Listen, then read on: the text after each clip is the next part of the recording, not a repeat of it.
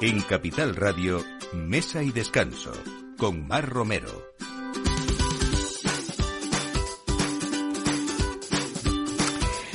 Buenos días, eh, domingo, estrenando prácticamente este mes de junio y esta es la hora del aperitivo con todos ustedes en Mesa y Descanso en Capital Radio, como cada domingo poniendo esta mesa eh, llena de buenas ideas, de buenos profesionales, de grandes vinos y esos viajes de ocio que a veces nos apetecen, no solamente por el tema gastronómico, sino también un poco por esos temas culturales. Esto es lo que nos lleva hoy a traer diferentes cocinas y grandes vinos, como les digo. Vamos a hablar de Caz Madrid, que es un restaurante con influencias norteamericanas, europeas e israelíes y su nombre es un homenaje a ese legendario templo del pastrami neoyorquino de propiedad de la familia Katz, eh, de la que David es miembro. David Katz nos va a venir hoy a hablar no solamente de su restaurante, pero sí también de nuevas tendencias, de cambios de modelos, de cómo está cambiando esas generaciones dentro del consumo de la alta gastronomía también, ¿no? Vamos a hablar de una bodega que cumple 25 años, Tamaral, renovada, mirando al futuro y que se ha convertido en este relativo poco tiempo, porque hablar de vino a veces es hablar de mucho tiempo, pues se ha convertido, como les digo, en referencia en la Ribera del Duero. Nos vamos también siempre de viaje a través de, de los vinos, nos vamos a esa salida de Peñafiel, dirección Valladolid, y ahí está Tamaral, una bodega moderna con solo un siglo de vida, como les digo, que ha sabido hacerse hueco en este exigente mercado también, ¿no?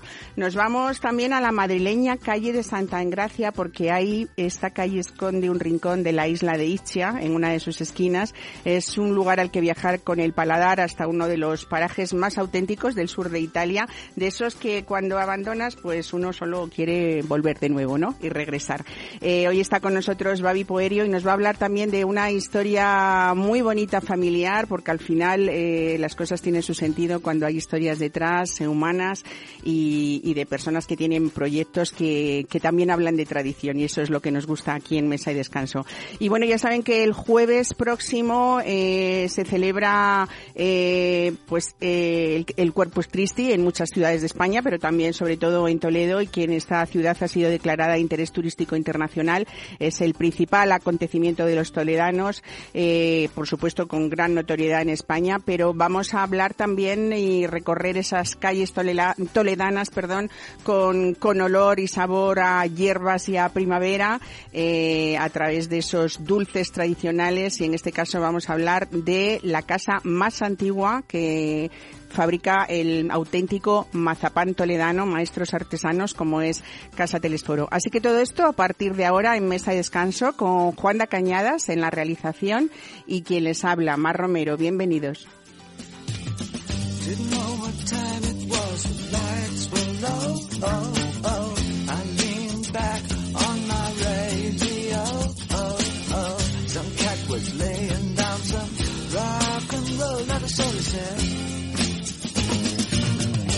Then the loud sound it seemed to fade. Came back like a slow voice on a wave of fate. That were no DJ, that was hazy cosmic time. Mesa y descanso, Capital Radio.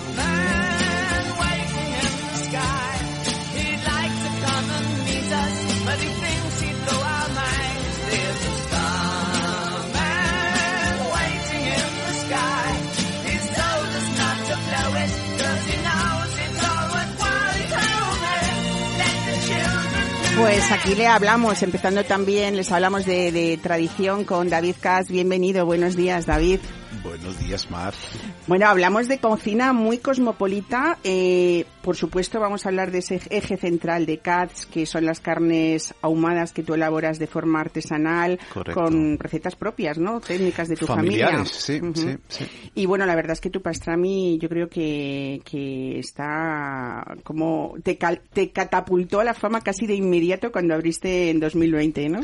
Más o menos. Bueno, para mí me costó un poco porque vengo de un sector, bueno, he hecho un giro en mi vida, giro profesional, el año 20, dejé la, mi trabajo anterior que era investigador y de, de desarrollo y volví a ahumar carnes, cosa que hice desde los ocho, años en casa, en el, en el patio de nuestra casa. Vivías en Tel Aviv. Eh, vivía en Tel Aviv, vivía en Tel Aviv, sí, muchos recuerdos, olores, colores que me han dejado eh, esto, estos recuerdos y hace tres años volví a, a ahumar carnes, después de tantos años que lo he y encontré que es como la bicicleta, que nunca nos olvidamos cómo, cómo, cómo montar.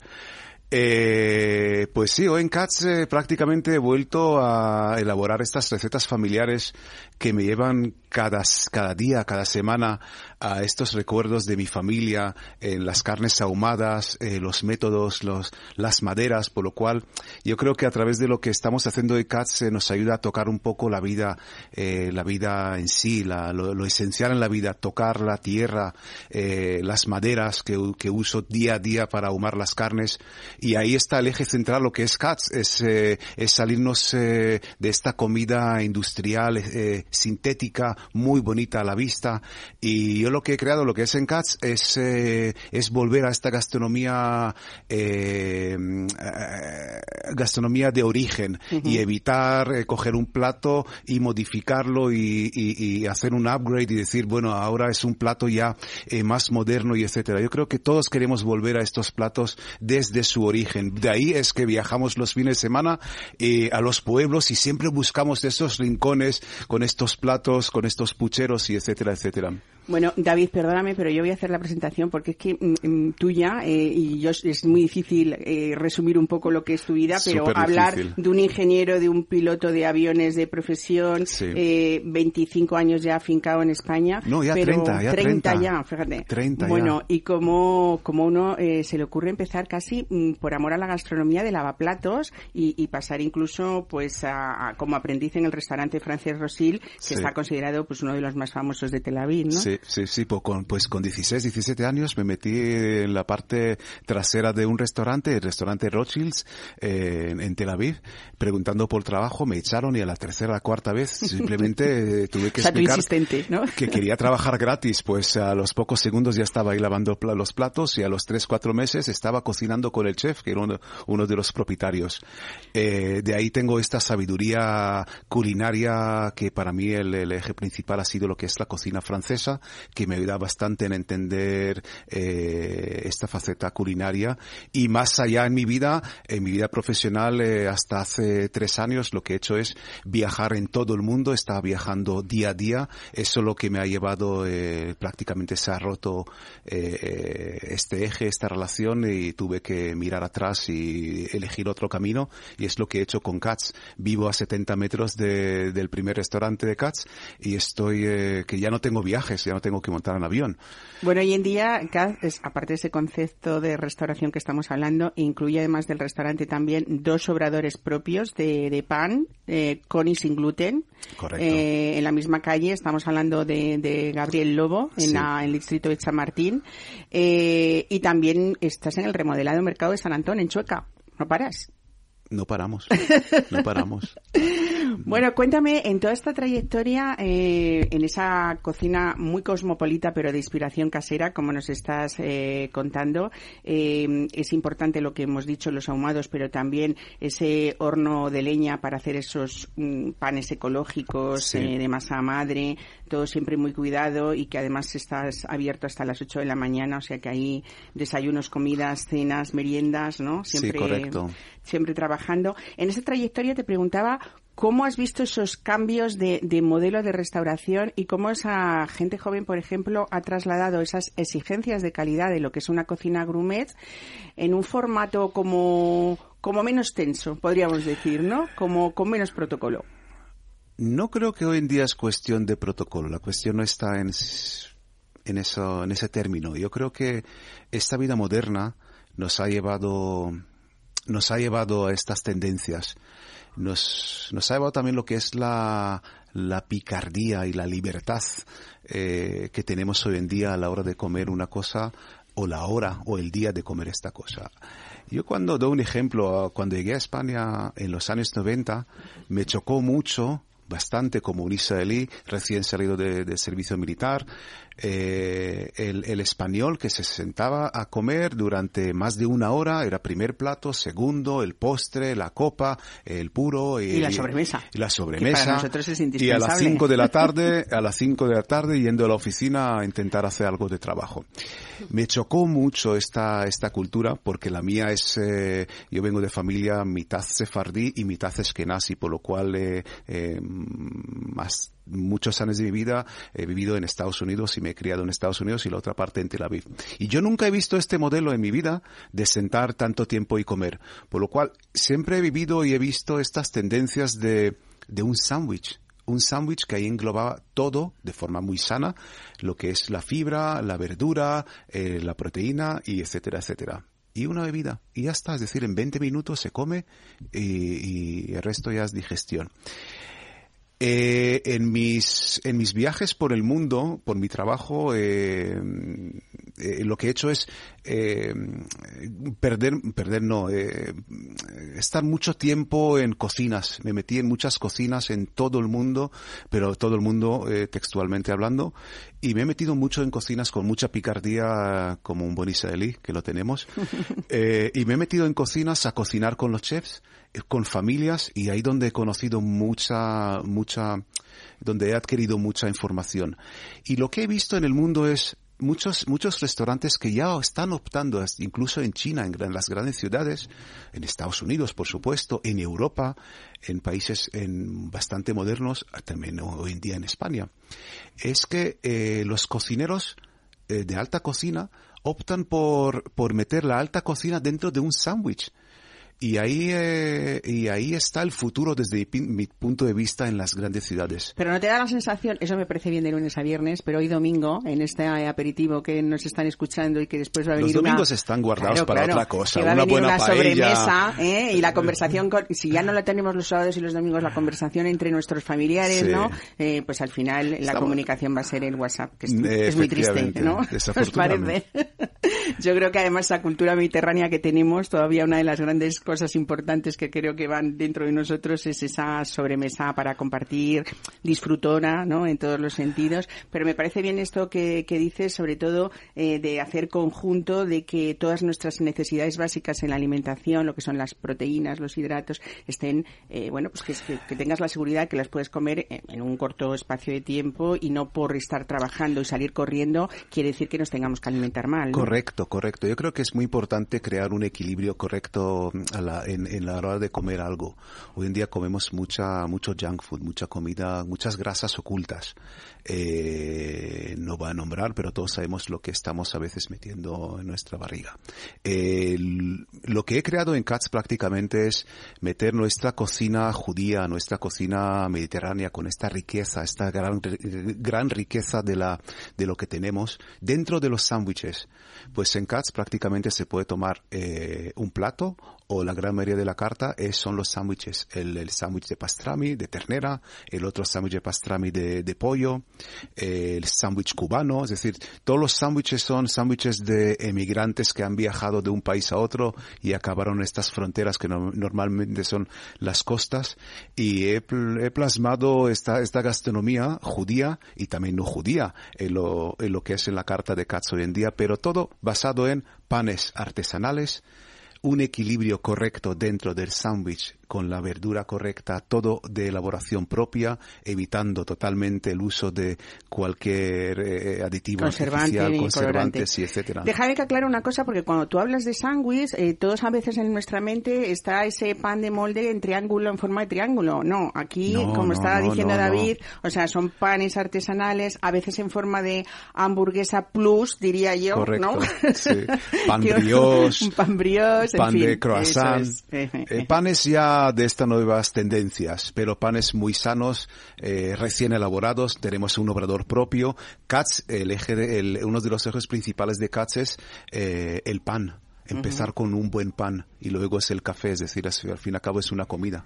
Hablábamos antes de que desde el desayuno estáis ahí presentes y en las meriendas también, pero creo que uno de los grandes éxitos que habéis tenido son vuestros brands también y las cenas en CATS, esos fines eh, de semana, Sí. eh, pues con todo tipo de, de- de alimentos cuidados que, que tú estás contando, ¿no? Con esas carnes ahumadas, con esas tablas de, de degustación, que Sí. yo creo que es otra genialidad de, de la casa, ¿no? El bacon ahumado Oh, tuyo, ¿no? Sí. Y, y yo creo que sí que sigue representando todo este tiempo algo que supongo que, te, que era tu propuesta, que es representar ese crisol de culturas gastronómicas, ¿no? De, de, de- de todos los orígenes o de distintos orígenes. Sí, sin ninguna duda, sin ninguna duda. Yo creo que tenemos que dar este homenaje a estos platos, eh, a estos sabores, estas ela- elaboraciones que tenemos en, eh, en, en estos en estos lugares eh, de- del mundo y lo que he hecho en lo que he hecho en Katz es eh, plasmarlo en estos platos de gustación. Eh, el modelo de Katz en sí es un modelo bastante norteamericano, cocina abierta desde las 8 de la mañana hasta las 12 de la noche. Es decir, cualquier hora del día que estemos eh, en el restaurante se puede comer cualquier cosa. Hasta, hasta la hora de los cócteles también, ¿no? Efectivamente, ¿no? hasta los cócteles que Porque hemos ahí, creado una carta de estos cócteles de la costa este de los Estados Unidos, que cada cóctel es, eh, está encajado para un plato determinado de Encats. Ujú. Y últimamente lo que hemos hecho es eh, meter el mini brunch, yo lo llamo mi- mini brunch all day, que lo tenemos prácticamente todos los días, eh, porque tuve tanta demanda, pues sí que hemos, hemos quitado el menú del día y es un mini brunch, que en este mini brunch se puede tomar y- y- y- y probar todos los, eh, casi todos los platos que hacemos en Cats. De tal manera que una, una siguiente visita ya se puede tomar eh, el sándwich completo y etcétera. Pues ahí ya estoy yo tardando, ¿eh? Mm. Pues David Katz, muchísimas gracias. Muchísimas gracias por traernos además, pues eso, ese crisol de culturas que a veces eh, nos amplía pues todo nuestro espectro gastronómico eh, a través de sentarnos en un sitio tan cosmopolita como Katz y a la vez tan hogareño y tan casero, ¿no? Muchas que gracias. eso es un, un poco la, la esencia de, de este lugar. Lo intentamos, lo intentamos eh, crear este ambiente, eh, pasar la puerta y prácticamente estar viajando a, a otro país. Eso es Cats. Muy bien, pues muchísimas gracias.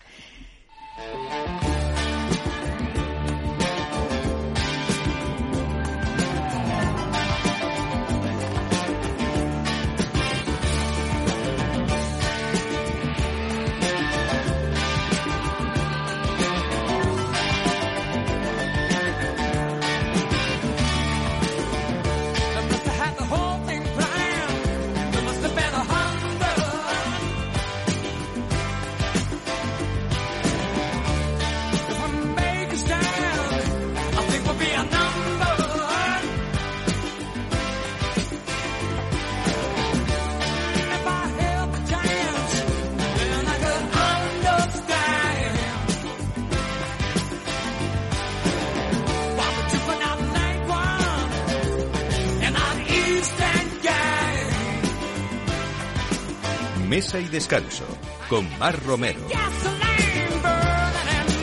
Pues aquí continuamos y como cada domingo lo que hacemos es invitarles a viajar a, través del vino. Yo creo que es una de las mejores maneras si hablamos de, de gastronomía y también de futuro, que en este caso es de lo que vamos a hablar con Sergio Ochoa, que él es el director general de Tamaral, una bodega que acaba de cumplir recientemente 25 años. Nos vamos hasta mm, la salida de Peñafiel y ahí llegamos a Tamaral. Sergio Ochoa, buenos días, bienvenido a Mesa de Descanso. buenos días, ¿Qué Mar, tal? ¿qué tal? Bueno, eh, em, estábamos diciendo en la presentación del programa que tan solo, aunque a alguien le parezca mucho, un cuarto de siglo hablando de vino no es tanto y sin embargo eh, tenemos muchas cosas que contar. Hablamos de terruño, de sostenibilidad, de producción controlada y limitada y sobre todo que os habéis propuesto ser un gran referente de esto de- de- dentro de esta gran denominación de origen que, que hay mucha bodega señera, ¿no?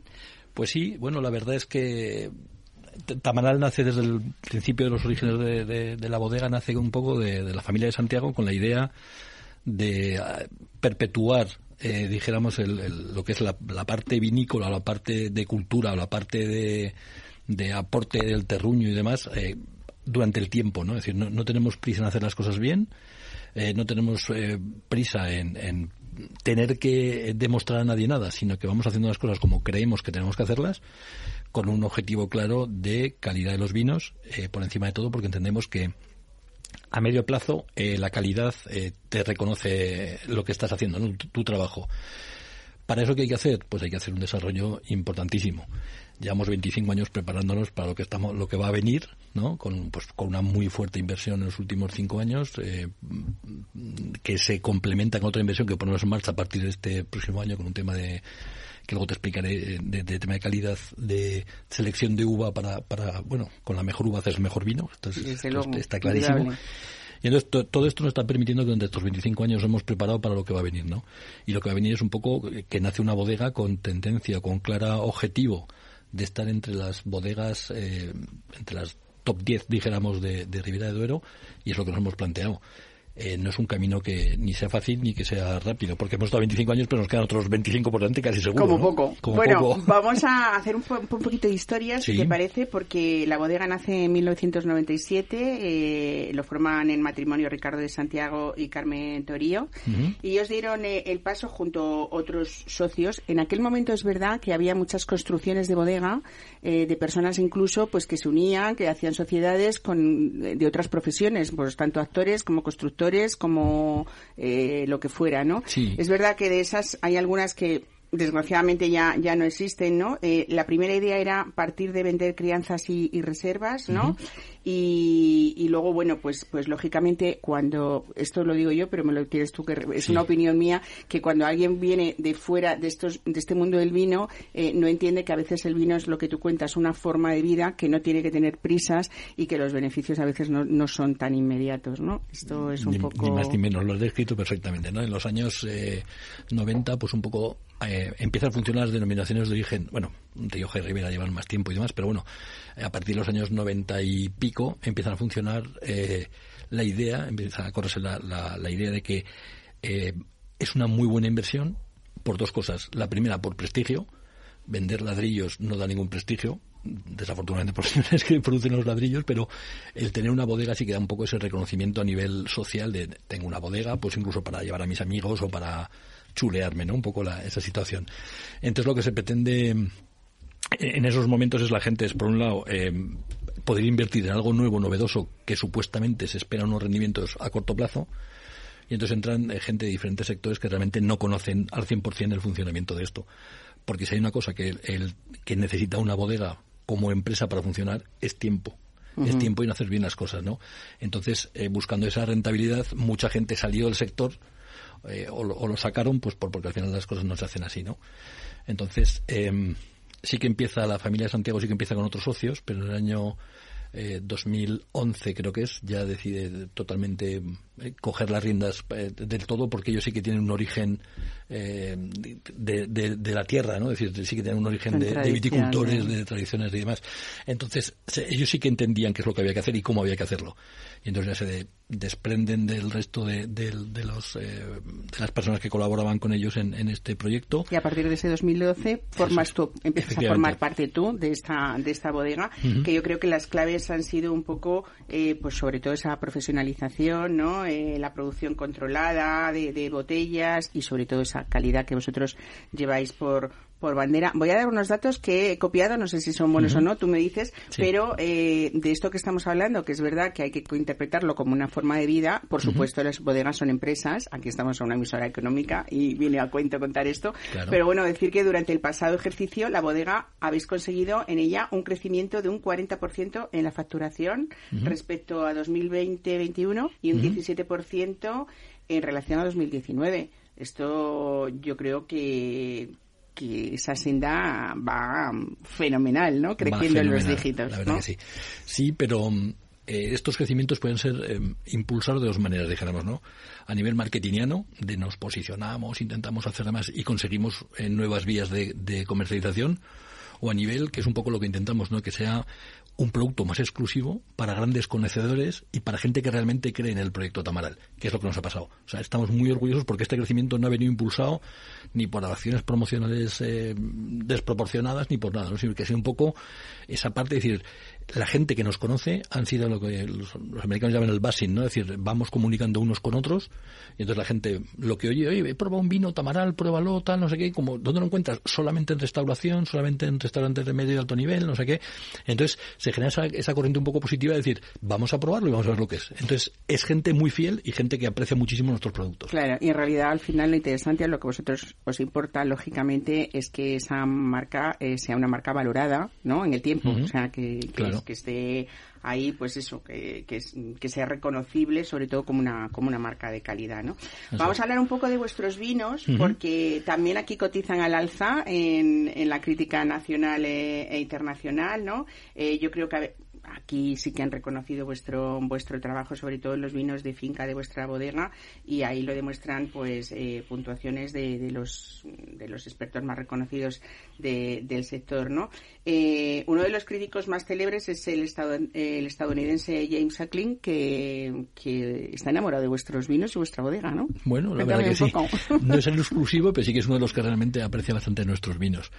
Pero esto al final es un poco como te decía, todo viene de la mano de, de un camino recorrido eh, basándonos en la calidad, en la sostenibilidad, en el vino ecológico. O sea, tenemos una serie de dogmas que intentamos no cambiar. Y casualmente esos dogmas son los que nos están llevando a realmente conseguir un, un buen un buen desarrollo ¿no? de, de este negocio. Eh, ¿Qué pretendemos? Nosotros sobre todo lo que pretendemos es hacer vinos de finca.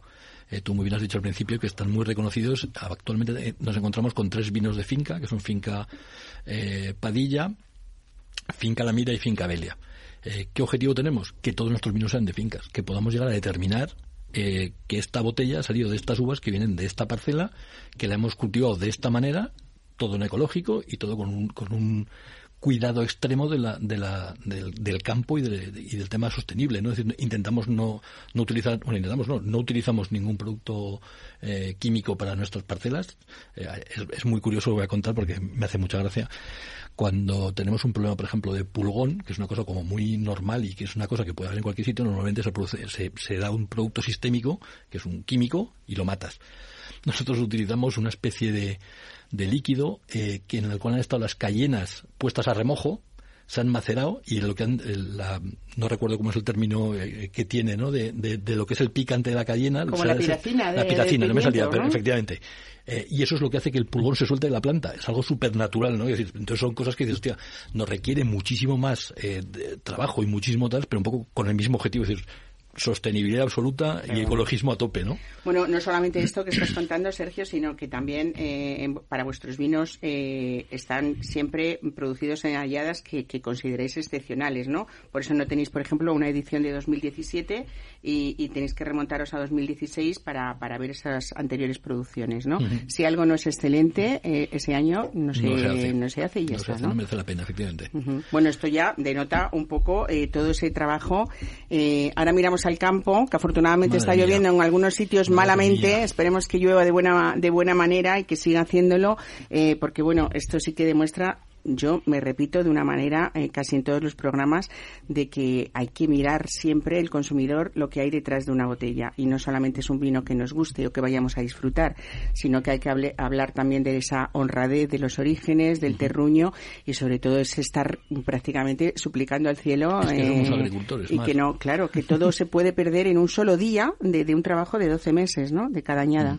Somos agricultores. Esa es la ventaja o el inconveniente que tenemos. Claro. No, no podemos controlar todos los procesos. Los procesos que podemos controlar los controlamos, pero al final dependemos de la naturaleza y dependemos un poco del resultado climatológico. Eso es una pena, pero es así. Bueno, nos has nombrado algunos de, alguno de, de- de vuestros vinos, el Tamarán Finca La Mira, por ejemplo, el 2018 creo que es el que está ahora en el mercado, ¿no? Ese es un 100% tempranillo, ¿no? Eh, ¿Son tempranillo todos vuestros vinos o...? Todos nuestros vinos son 100% tempranillo. Creemos que es un poco la, la mejor uva que mejor desarrolla determinados eh, comportamientos organolépticos, los que mejor se desarrollan para, para la zona en la que nos encontramos, la verdad. Ujú. Eh, el Finca Belia 2018 también, que hablando de críticos, eh, Robert Parker es, yo creo, otro de sus vinos que ha, que ha puntuado muy bien. Y por decir algo español, tenemos aquí la guía Grumets de, de vinos, ¿no? O la revista Vivir el Vino, Claro. que igualmente están por encima de los 94, 95 puntos, ¿no? Bueno, en este trabajo tuyo, ya te lo digo como, como persona que, que ha visto el cambio, Sí. eh, hablábamos antes de que 25 años no es mucho, pero desde 2011, casi 10 años, poco más, 12, no es, no- es menos. Eh, y cómo puede hacerse tra- a través de una buenísima gestión y un buen cuidado del campo, como estamos contando, que creo que es lo que uno tiene que partir de ahí, de esa buena materia prima, puede hacer un cambio importante, tanto que en 10 años se haga eh, una marca de prestigio, ¿no? Que parece así muy fácil, pero yo creo que... Es muy fácil, Mar. Sí. Con un buen equipo. Al final, que las, las eh, individualidades no sirven para nada. Quiero decir, al final nosotros invertimos mucho en nuestra gente.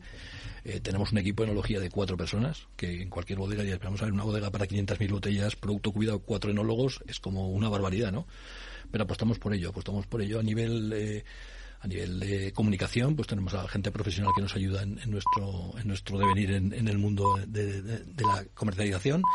Tenemos unos muy buenos jefes de ventas a nivel nacional, tenemos unos export managers muy importantes, pero sobre todo partimos de que tenemos que tener un buen producto y, saber elaborarlo, ¿no? Es el primero de los pasos. Bueno, hablabas de, ese equipo también eh, respecto a la, exportación, porque yo creo que estáis, eh, a través de todos estos años, habéis podido expandiros por casi 35 países, algunos bastante dispares entre sí, ¿no? Por ejemplo, pues Corea del Sur, Brasil, Francia, Italia, Alemania, México, Suecia. ¿Cuál es vuestro mercado? ¿Los americanos os quieren o no? Sí, ¿no? Los americanos nos quieren. Os quieren sí. mucho. Nos quieren mucho, pero en Europa tenemos muy buenos, muy buenos clientes y muy buenos, eh, muy buenos em, conocedores de lo que está mal, ¿no?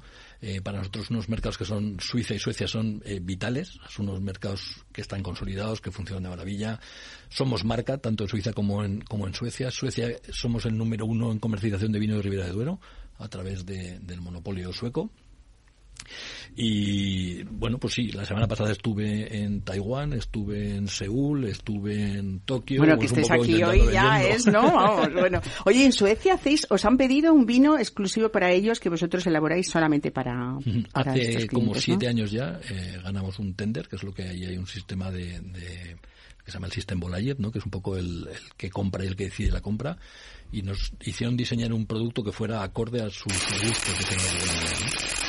Sus gustos supongo que son vinos frescos, ¿no? Son vinos muy frescos, eh, con poca madera, muy frutosos, fáciles de beber. Son vinos que realmente ellos toman vino cada día, aunque parezca que no, pero toman vino cada día, porque como no pueden salir Habría a la que calle, copiarles un poquito, ¿eh? un poco sí, un poco sí, por el bien de todo.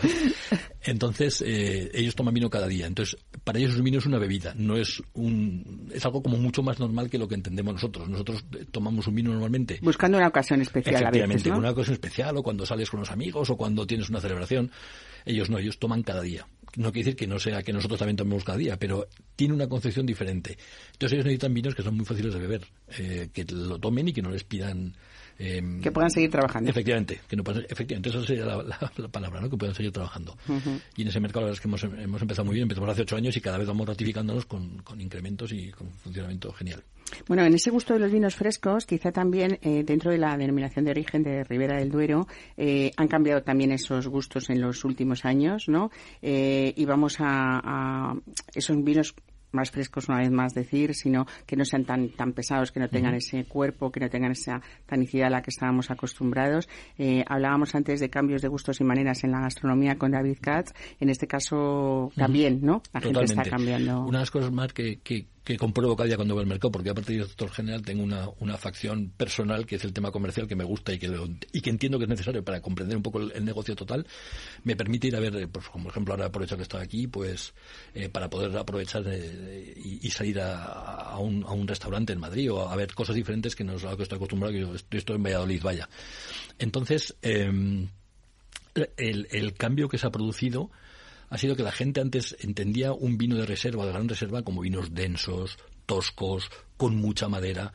Y hoy por hoy, presentamos los vinos y nosotros tenemos un gran reserva del 2014, que han pasado unos cuantos años ya, o sea, el año que viene hace 10 años, y la gente dice, "Hostia, pero si todavía tiene fruta, si todavía tiene fruta, si esto se toma y es un producto que entra fácil y que no sé qué, que no es... ma-". Pero es que esta es la tendencia. Y entonces a esa gente a- a- no les da miedo pedir un gran reserva. Se van a sacar un gran reserva yodado, con madera, con oxidación, tal. La gente se vea un poco para atrás. Entonces yo creo que sí, la gente está volviendo un poco a, a redefinir sus vinos en función de estas de estos nuevos gustos, estos nuevos pareceres, ¿no?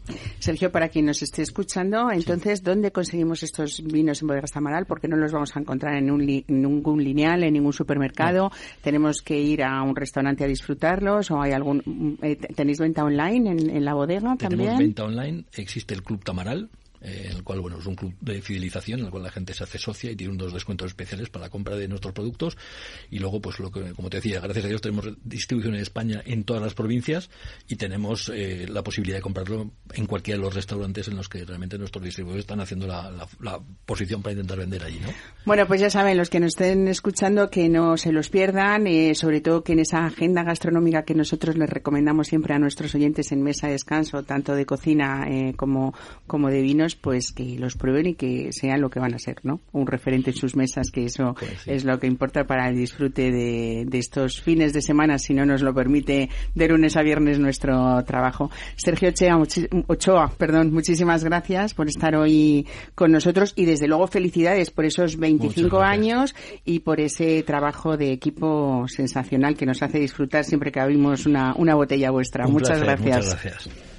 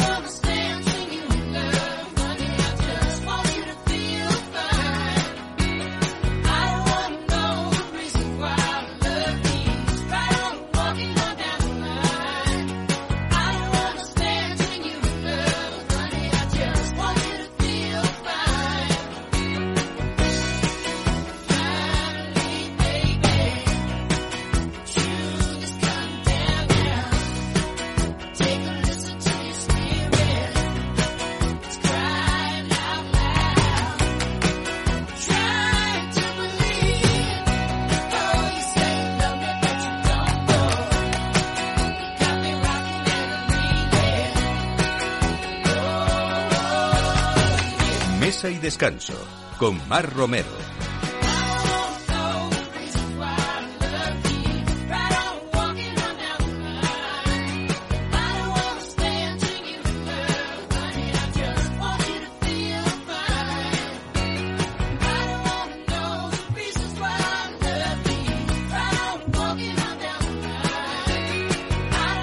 Bueno, pues hablamos ahora de tradición también eh, y nos vamos en ese viaje gastronómico a la isla de Isquia a través de la taberneta del pirata Babi Poerio. Buenos días, bienvenida. Buenos días.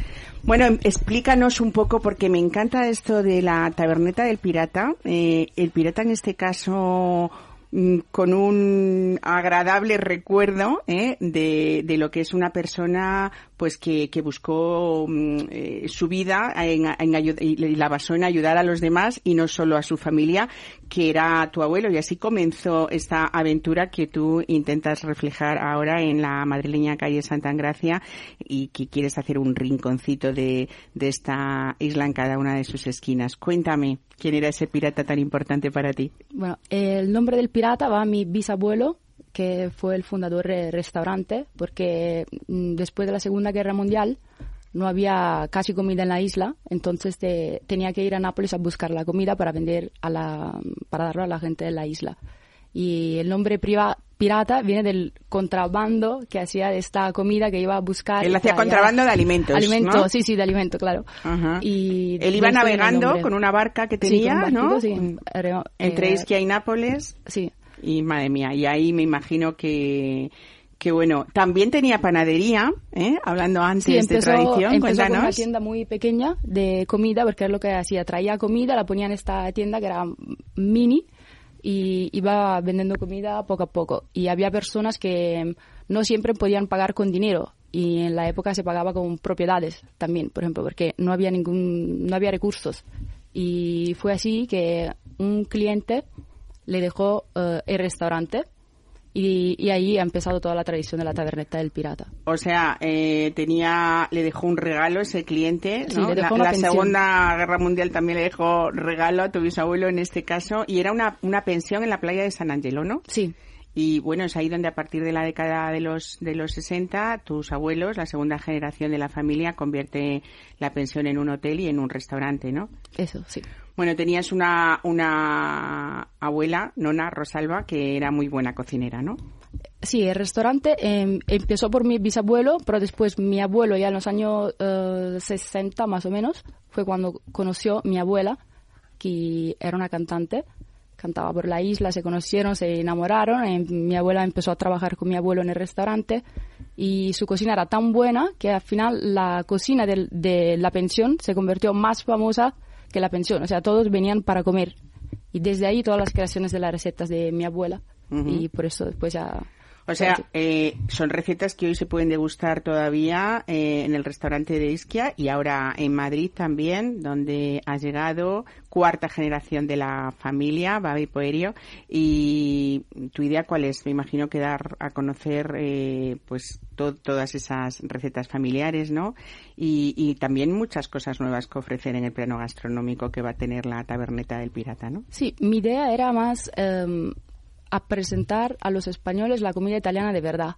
O sea, que no sea solamente aquí en Madrid, por lo menos yo como italiana, veo que parece que todos los italianos siguen un guion, ¿sabes? Eh, la carbonara y la pasta en el parmesano así, y me parecía todo, todo igual. Entonces yo pensé, ¿por qué no traer aquí algo que funcionó en Ischia 80 años, pero auténtico y tal y cual? O sea, tal y cual lo hacen mis abuelos en Ischia con los mismos productos de Italia que aquí se pueden encontrar. Eh, lo- el mismo vino, la misma, el tomate también que no ha sido difícil porque aquí en España es muy bueno. Y entonces hacer las cosas muy simples pero muy auténticas. Intentar algo diferente, que no sea solamente un sitio de moda, sino algo inspirado en la tradición. O sea, volver atrás en el tiempo. Fíjate que me encanta esto que cuentas porque nos hemos reunido muchos viajeros en esta mesa de hoy, aquí en Mesa de Descanso, y sobre todo hablando de juventud, cómo se valoran esos 80 años anteriores o sí, más o menos, ¿no? Eh, y cómo uno quiere ser auténtico y olvidarse de todos esos pseudo cocina que podemos llamar o pseudo comida también, ¿no? En tu caso, Babi, has estado viviendo en Los Ángeles, en Río de Janeiro y luego te, instalan, te instalaste aquí en Madrid. Sí. Me encanta que os instaléis todos en Madrid. Esto es, esto es una ciudad tan, tan acogedora, tan cosmopolita. Esto lo digo yo que soy madrileña, pero me lo podéis decir en vosotros, que aquí Claro también sí. está David Katz asintiendo, Sí. ¿no?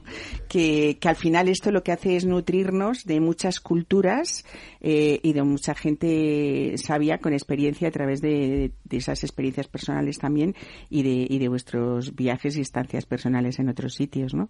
Sí, exacto. Madrid eh, también para mí es porque es una ciudad, o sea, es el, el puerto de pescado, uno de los puertos de pescado más grandes de, de Europa.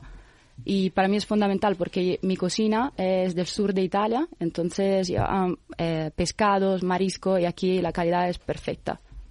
Eh, en esta en esta cocina que tú nos, nos cu- cuentas que generalmente son platos que, que sorprenden bastante por, por la sencillez, ¿no? Y aparte de reinar las pastas y estos pescados, que es verdad que tenemos el mejor puerto de mar, voy a decirlo. Sí. pues eh, en tu en tu caso, en tu cocina, ¿no entra la carne? No, no tengo ningún tipo de carne, aparte el conejo, que lo podemos encontrar por temporadas, eh, en invierno normalmente, pero es comida típica de la isla de Ischia, no tenemos ningún tipo de carne, hacemos solamente pescado y marisco. Porque allí no había forma de conseguir la carne, ¿no? Supongo Exacto. que las pizzas tampoco. Y también para diferenciarme un poco, porque donde yo estoy justo en la Little Italy de, de Madrid, hay muchísimos italianos cerca y creo que sea muy importante que cada uno haga lo, haga lo suyo, pero de me- mejor manera posible. Muy bien. Bueno, eh, en tu carta cuéntanos cosas que, que destaquen, porque por ejemplo las pastas las servís siempre al dente, ¿no? Siguiendo Sí, esa servimos receta pastas al dente y las servimos en las cazuelas en la mesa. O sea, se cocina en la misma, mm, se cocina en la cazuela y con la misma cazuela se sirve a la mesa. Es el caso, por ejemplo, de la bucatoni del nono, ¿no? Que es eh, Sí. una receta propia en la que tampoco es muy conocida en España. Se acompaña de pasas, piñones, eh, Esta pan tampoco en Italia porque es una receta ¿no? de mi bisabuelo. Entonces lleva crema de parmesano, pecorino, uva pasta, piñones y pan frito. Y luego lo salteáis con vino Lo blanco. salteamos, sí. Hemos hecho casi ya la receta, pero esto lo contamos porque en realidad eh, tu pretensión no es buscar adaptarte a los gustos españoles, sino que realmente co- es, eh, conozcan esta... Es, es lo que digo siempre, somos un, un restaurante italiano para italianos, pero somos enamorados de los españoles, estamos aquí para crecer, para también probar que sí, se puede hacer la cocina italiana auténtica y que a los españoles le puede gustar. Solamente dejarles de como ser curiosos, probar otras cosas. En mis restaurantes no tenemos vinos españoles, eh, tenemos solamente vinos italianos, eh, cervezas tampoco. Todo lo que tenemos en el restaurante es como un viaje. O sea, tú llegas al restaurante, estás en Ischia. Si por un día no pruebas nada español, no, no te vas a morir. Por lo contrario, puedes probar algo nuevo. No, desde luego es un viaje eh, auténtico, Sí, que es lo sí. que la gente supongo querrá, querrá experimentar, ¿no? Las salsas, por ejemplo, que las hacéis y las elaboráis en el momento, incluida la de tomate, Sí. ¿no? Eh, y luego vais a ir incorporando eh, nuevas recetas a lo largo del año. Sí, dependiendo de las de para las los fieles, que no sí. se nos cansen, ¿no? Sí, sí, ¿Eh? sí, sí. Algunas siempre se quedan y otras van cambiando dependiendo de las temporadas y lo- de los productos que tenemos según la temporada. Bueno, cuéntanos un poco eh, en esa carta de vinos que tú dices, que es el hilo conductor, supongo, de todos los platos que habéis pensado. Eh, como dices, todos son italianos, pero ahí navegáis mucho entre las diferentes variedades de uva, que también son muchas en Italia, y zonas de producción desde Veneto hasta Puglia también, ¿no? Que también eh, Exacto. es, la mayoría eh, son de Ischia, la verdad. son, son vinos de Ischia. Que por ser una isla que parece pequeña, pero tenemos como cinco tipos de uvas diferentes. Eh, hay una mezcla de todo. Hay una de las cosas en las que habéis pensado que a mí me gusta mucho y eso es que haya una gran variedad de vinos por copas, ¿no? Sí, también. Podemos es una manera, y sobre todo me imagino que iréis también eh, cambiando cada... Sí, dependiendo de la pasta, de- del pescado, del plato que vamos a comer, de los postres, también tenemos bastante vinos dulces eh, en Ischia. entonces, También, sí. Bueno, cuéntame un poco cómo es ese espacio de, de, de lo que es la, la taberneta del, del pirata. La ¿Qué, Taiwan, querías tú expresar con este Yo espacio? quería traer la tradición de mi familia y bueno, todo lo que hacemos en Ischia. Nuestras vajillas también es de fabricación propia, que también la vendemos en el restaurante. Eh, en mi familia somos todos artistas o cocineros. Y era esto lo que quería traer, o sea, un concepto muy familiar. Sé que ya hay muchísimos restaurantes en Madrid donde parece que la, la decoración ¿no? es lo más importante, pero nuestra decoración en nuestro caso es hecha por nosotros. Entonces, no es tan para ser instagramable, pero es más para sentirse en casa. Es, es acogedor, Sí. con una decoración sencilla y sobre todo, al final, lo que importa es esa cocina auténtica que tú Sí, has querido demostrar aquí, ¿no? Hay un reservado también, Sí, ¿no? tenemos una sala reservados para, y lo alquilamos para cualquier tipo de, de evento. También.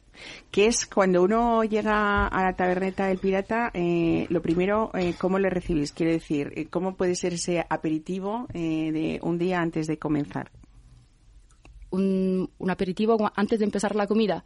Eh, tenemos bastantes mm, cócteles diferentes y uno que es más divertido es un eh, limoncello spritz, Ujú. que será casi como el aperol, pero en vez que el aperol, el limoncello. Muy y bien, eso sí, a la gente le gusta mucho, ya se ponen muy felices y sí, lo que más sale. Oye, y en la otra esquina, el punto dulce, eh, ¿qué es lo que nos recomendarías? También postres típicos de la isla. eh, usamos muchísimo almendras, eh, chocolates, helados que hacemos nosotros también. Tenemos todos O sea, tenéis helados caseros, Sí, artesanales. Sí, bueno, sí, eso es otro valor añadido también, ¿no? A la casa. sí. Muy bien, pues eh, yo creo que nos hemos quedado con muchas ganas de ir a la taberneta del pirata, Babi Poerio. Muchísimas gracias. Gracias y, y lo mismo, felicidades sobre todo por, por ese volver a la tradición y volver a las cosas auténticas que al final, ¿no? Esto de la globalización pasa como en las tiendas de ropa. Uno quiere ir a, a otros sitios y otras cosas, ¿no? Nos encontramos prácticamente muchas cosas en los mismos lugares en los que viajamos, pero luego hay personas como todos los que habéis estado hoy aquí que lo que hacen es rescatar lo mejor de cada lugar y traérnoslo, en este caso, a un sitio tan entrañable y tan familiar que espero que tenga tantos años de éxito ¿eh? Gracias. como Nisquia. Así que felicidades. Gracias. Hasta luego.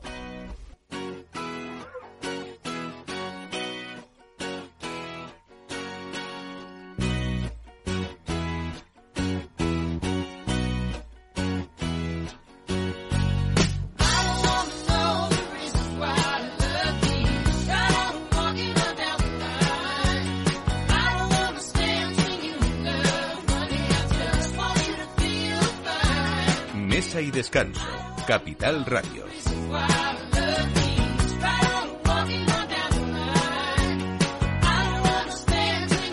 Bueno, les comentaba en esto final de programa que queda que el jueves santo, o sea, perdón, el jueves próximo eh, se celebra el Corpus Christi en muchas ciudades de España, pero en Toledo creo que es una celebración espe- especial porque está declarada de interés turístico internacional y además es el principal acontecimiento de los de los toledanos. Eh, yo creo que probablemente sea el Corpus Christi más bello que existe, o por lo menos ellos lo, lo dicen así. Y vamos con un toledano de pro hoy y además uno de los maestros artesanos en, eh, en la fabricación de, del mazapán, eh, Pablo José Junquera. Buenos días, bienvenido a Mesa y Descanso. Buenos días, Mar. Encantado de acudir como postre. Exactamente, vas, poner- vas a poner la guinda, la guinda del pastel de hoy domingo. ¿eh? Eh, bueno, hablamos de, de- de una empresa familiar, pero además la más antigua del mundo en ese buen hacer de- del mazapán suprema artesano, que es el auténtico y que se elabora en vuestro obrador de Toledo. Cuarta generación eres tú ya, si no me equivoco. No, no, perdona, quinta. Quinta. la quinta. Pero vamos, la sexta ya está mayorcita y por ahí recorretea ya la séptima también, ¿no?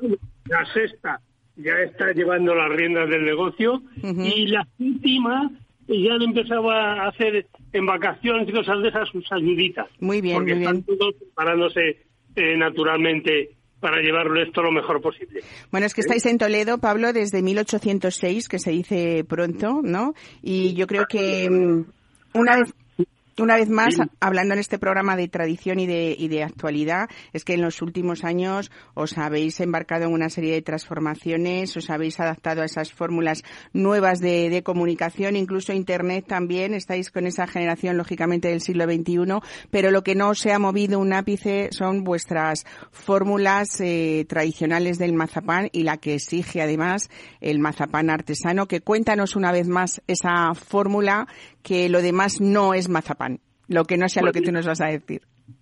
Pues mira, como eh, decía mi abuelo, pues, aunque no fue el fundador, porque el fundador fue mi tatarabuelo, pero claro, yo desgraciadamente no le conocí, pero al abuelo sí, decía que lo que funciona en este mundo no hay que cambiarlo, hay que mejorar lo que no está bien, pero que lo que funciona más vale seguir. Y eso es lo que nosotros hemos aplicado a nuestro postre por excelencia, que es el mazapán. Entonces, es un postre muy sencillo, pero que hay que ponerle mucho cariño y mucha atención.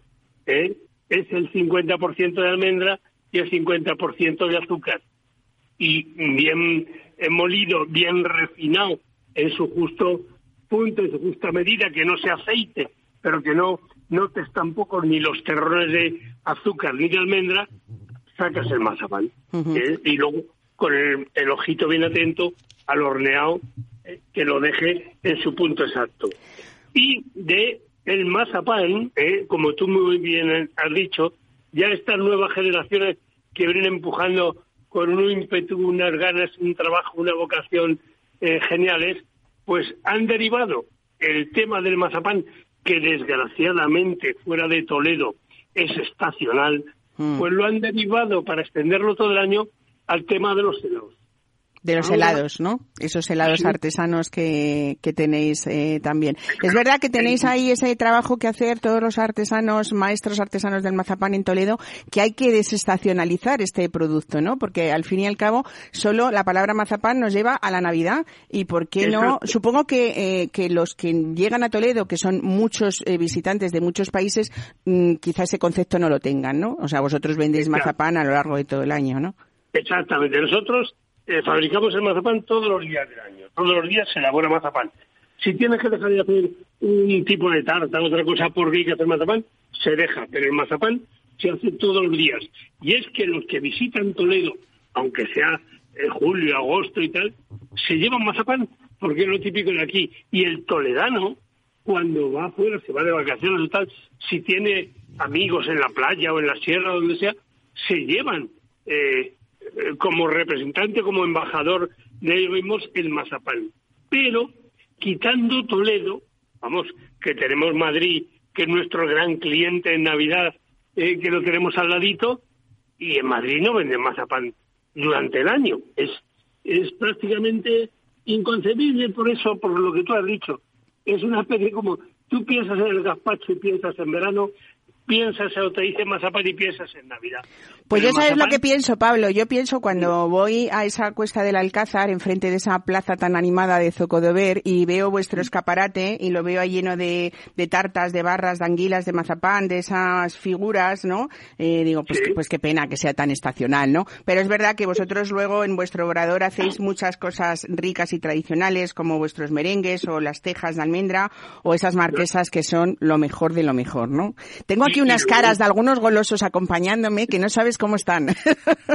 Pues, pues yo lo que no estéis aquí para que alrededor de la mesa en la que estoy eh, sentado, pues pudiéramos estar degustando cualquiera de estos productos que, por ejemplo, durante el año sí vendemos mucho una cosa que es tan simple como la tarta de mazapán. Ujú. O sea, hemos puesto a una tarta de bizcocho y yema, está hecho como si fuera un mil hoja, ¿eh? pero sin hojaldre, en varias capas y luego se cubre.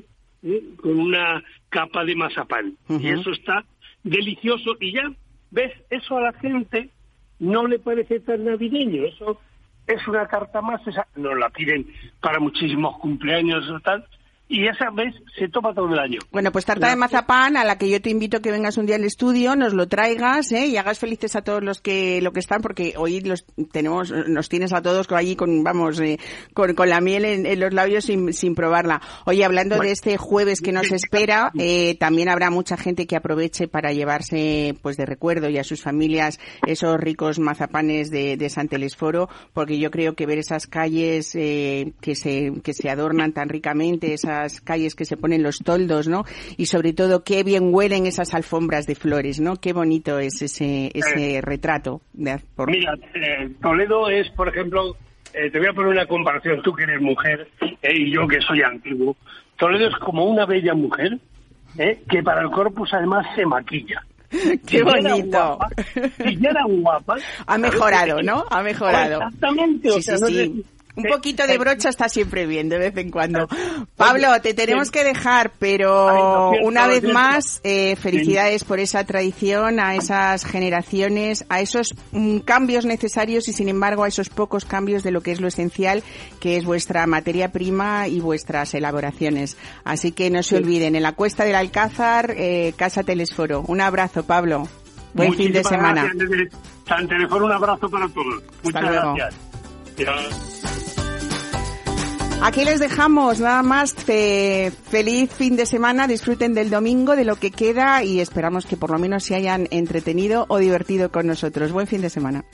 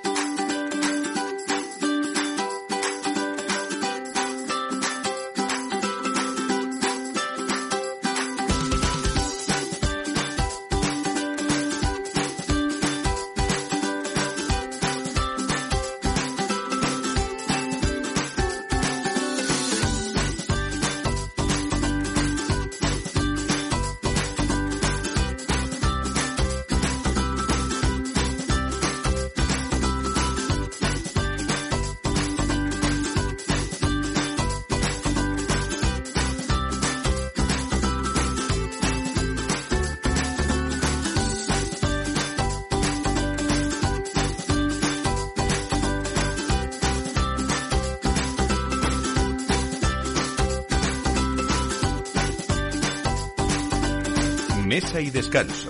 Capital Radio.